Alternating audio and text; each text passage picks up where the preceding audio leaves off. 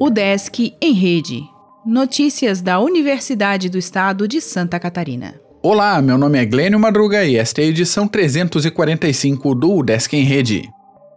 Nova chamada da UDESC pelo SISU faz matrícula pela internet até esta segunda. Na última quinta-feira, dia 30, foi aberto o prazo de matrícula online para os 252 candidatos aprovados na segunda chamada da UDESC pelo SISU, que é feito pelo Ministério da Educação e usa notas do Enem de 2019. O prazo para a matrícula vai até o meio-dia desta segunda-feira, dia 13 de agosto. No site da universidade é possível verificar a relação completa dos documentos exigidos aos candidatos e realizar a matrícula online. Os aprovados começarão a ter aulas no segundo semestre letivo de 2020. Mais informações podem ser obtidas na página da UDESC e com as secretarias acadêmicas dos centros.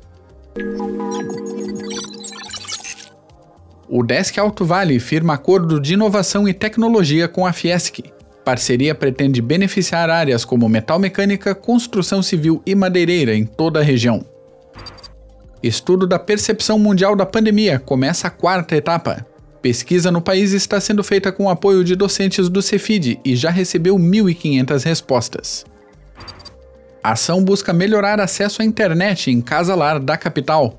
Campanha de estudantes da ESAG quer possibilitar ensino remoto a crianças e jovens acolhidos. Sistema reúne posts de cerca de mil cientistas no Twitter.